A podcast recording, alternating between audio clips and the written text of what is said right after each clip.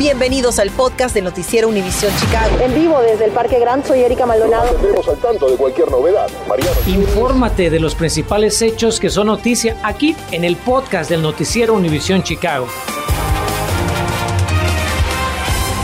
Hola, ¿qué tal? Muy buenas tardes. Desde hace más de una década la industria laboral se ha movido hacia los empleos temporales. De hecho, se estima que 1.265.000 trabajadores de Illinois se ganan la vida a través de agencias temporales. Sin embargo, como le hemos contado en este noticiero, dichos trabajadores a menudo son víctimas de algún tipo de abuso laboral y esa situación habría empeorado con la pandemia, esto de acuerdo a un reporte dado a conocer este martes.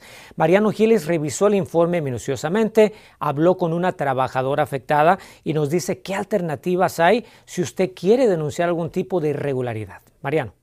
No cabe duda de que el COVID ha venido a magnificar los graves problemas que enfrenta nuestra comunidad, desde la salud o la vivienda hasta el empleo. Y en ese sentido, tal vez los trabajadores temporales han sido los que se han llevado la peor parte. Vas brincando de agencia tras agencia, aplicando en una agencia, si no te dan en esa, aplicando en otra, y así te la pasas muchas veces uh, viviendo de, uh, de, ayuda pública y este, buscando food pantry. No es forma de vivir esa, ¿no? No, es difícil. Michelle es madre soltera de tres pequeños y un claro ejemplo de quiénes son los más impactados por las prácticas de una industria que continúa en franco crecimiento y de la cual hemos reportado en reiteradas ocasiones en este noticiero. Sin ir más lejos, si bien la fuerza laboral en nuestro estado es 65% blanca, un reporte del Departamento de Trabajo indica que un latino tiene 2.7 veces más posibilidades de conseguir empleo a través de una agencia temporal y entre afroamericanos es 2.8 veces más probable. Además, ¿se acuerda cuando le contábamos que las agencias de empleo temporal prefieren a los trabajadores latinos por sobre los afroamericanos? El motivo es evidente. Los trabajadores sin papeles generalmente no se defienden de abusos laborales. Aunque aparentemente los abusos se extienden a toda la industria, según una encuesta realizada por la organización National Employment Law Project, entre 1.350 trabajadores temporales en todo el país. Un 24% de ellos denuncia robo de salario. Un 35% afirma haber estado en el mismo trabajo temporal por más de un año. 72% reclaman no poder acceder a un empleo permanente a pesar de llevar mucho tiempo en su puesto temporal. Y un 71% de los trabajadores que se ha quejado por abusos afirma haber sido objeto de represalias. La buena noticia es que Illinois ha estado siempre a la vanguardia en materia legislativa para regular la industria del empleo temporal. La mala es que a pesar de todos los logros conseguidos en años recientes, al día de hoy no mucho parece haber cambiado.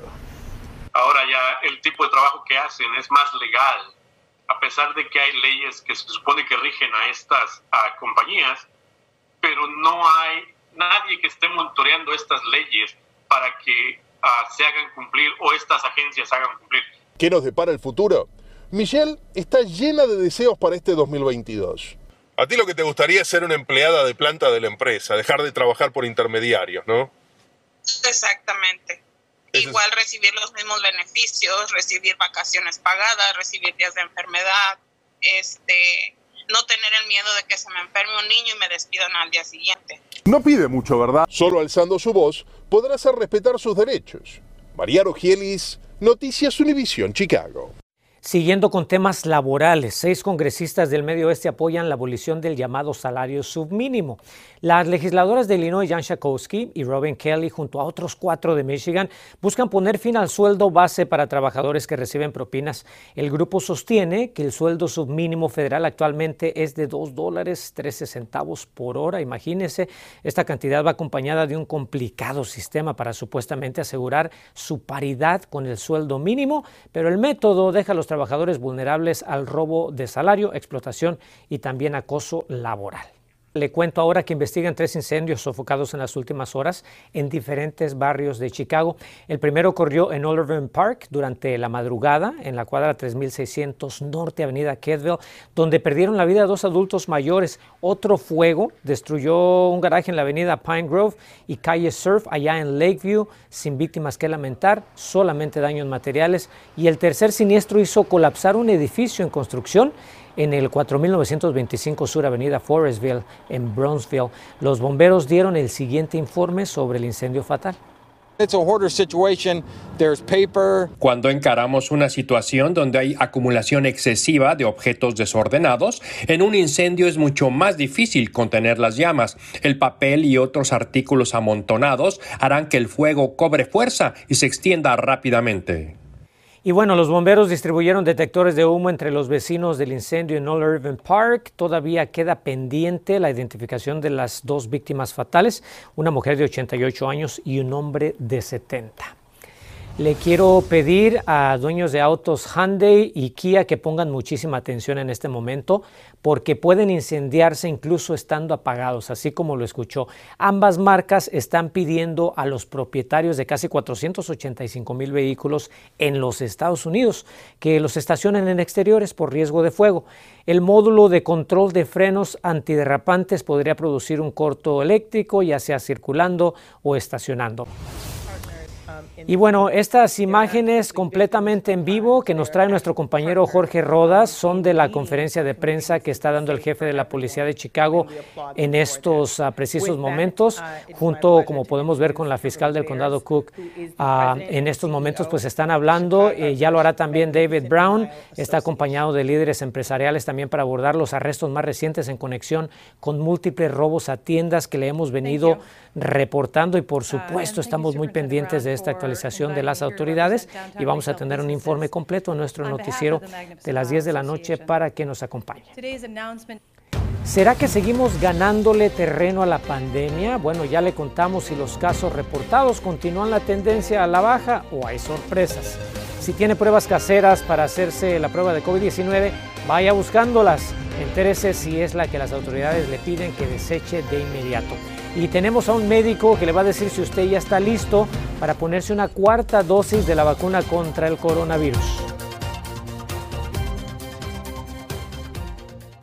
Infórmate de los principales hechos que son noticia aquí en el podcast de Noticiero Univisión Chicago.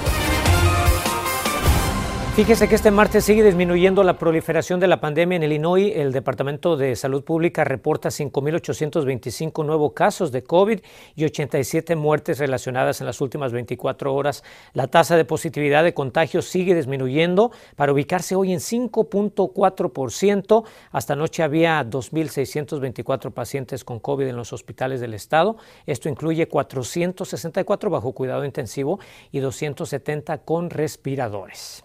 Y por sexta semana consecutiva permanece sin cambios la lista de advertencia de viajes de Chicago.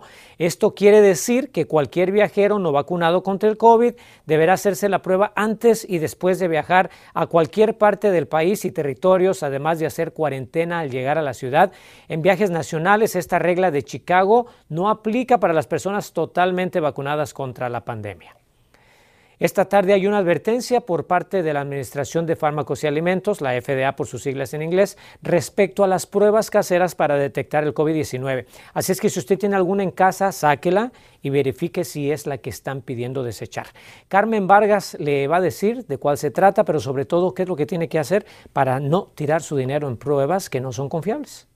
La Administración de Alimentos y Medicamentos, o FDA por sus siglas en inglés, está alertando sobre pruebas caseras de COVID-19 que habrían sido importadas al país de forma ilegal. Estas pruebas en particular son de la compañía SD Biosensor Inc. y llevan por nombre Standard Q COVID-19 AG Home Test y entraron a los Estados Unidos de forma ilegal. La empresa surcoreana SD Biosensor Inc. inició el retiro voluntario de la prueba que no ha sido autorizada ni aprobada por la FDA para su distribución en los Estados Unidos. Si alguien tiene una de estas pruebas, debe deshacerse de ellas inmediatamente ya que no son precisas. Es importante que compren sus pruebas en una farmacia o en la oficina de un médico. Además, asegúrense que tengan el sello de la FDA, lo que significa que han sido aprobadas por esta agencia y que es seguro que las usen. Además, recuerde que la administración Biden está ofreciendo gratuitamente cuatro pruebas para quienes las soliciten en el sitio www.covidtest.gov. Los únicos datos que solicitan es su nombre y dirección, además de un correo electrónico. Pedirles toma solamente unos minutos y le llegarán directamente hasta su hogar. Antes de comprar una prueba de COVID-19 casera, expertos recomiendan que visite la página de internet fda.gov diagonal medical devices. Aquí encontrará una lista de todas las marcas de pruebas de COVID-19 caseras que han sido aprobadas por la Administración de Alimentos y Medicamentos para su uso y distribución en los Estados Unidos. Carmen Vargas, Noticias, Univisión Chicago. Y fíjese que hay nuevos cambios en las guías de vacunación para personas con un sistema inmunológico bajo. Así es que si usted es una de ellas o tiene algún familiar en este grupo de alto riesgo, ponga mucha atención. Resulta que hoy los Centros para el Control y Prevención de Enfermedades dice que personas con sistemas inmunológicos comprometidos deben ponerse una cuarta dosis de refuerzo por lo menos tres meses después de su último refuerzo. Sabemos que esto seguramente está creando mucha confusión y por eso invitamos al doctor Max Brito, especialista en enfermedades infecciosas. Lo saludo nuevamente con mucho gusto, doctor. Primero que nada, aclárenos exactamente para qué personas aplican estos nuevos lineamientos. Esto es para personas con un sistema inmunológico moderada o severamente deprimido. Esas son personas que están recibiendo quimioterapia por cáncer o que han recibido trasplantes de médula ósea o que son personas que tienen VIH y SIDA es muy avanzado o personas a que su doctor le informe de que tiene el sistema inmunológico comprometido y necesita esas dosis. Yo creo que la mayoría de las personas que están inmunocomprometidas en, ese sentido ya en este momento saben que están en ese grupo de riesgo y entonces deben consultar a su médico para ponerse esa cuarta dosis. Muy bien, nos queda claro. Ahora, los CDC habían recomendado, doctor, previamente una espera de por lo menos cinco meses antes de recibir el refuerzo y ahora resulta que no, que solo tres. ¿A qué se debe el cambio?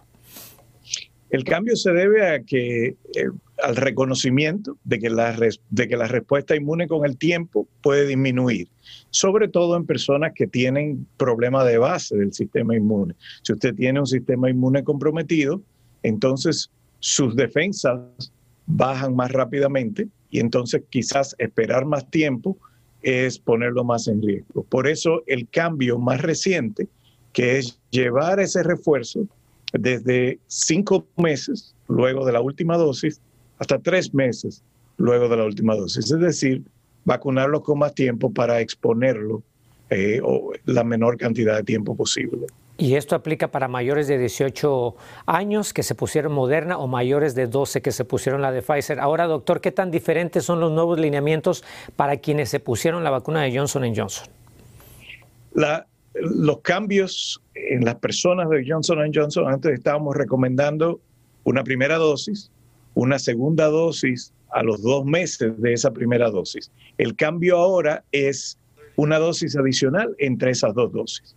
Entonces, para estar eh, vacunado, de tener el esquema de vacunación completa en pacientes que tienen Johnson Johnson, necesita la primera dosis, la segunda al mes de esa primera dosis y la tercera al mes de esa segunda dosis, es decir, tres dosis en total. Antes eran dos dosis, ahora son tres dosis. Si usted solamente tiene dos dosis con la vacuna de Johnson Johnson, consulte con su proveedor de salud a ver si necesita una tercera. Gracias por esas recomendaciones, doctor Max Brito. Que tenga una linda tarde. Nos veremos en la próxima. Muchas gracias. Un placer, Enrique. Continuamos con el podcast del noticiero Univisión Chicago. Ahora tenemos nueva información sobre la masacre de la familia Martínez Cruz en su hogar de Gage Park hace ya seis años.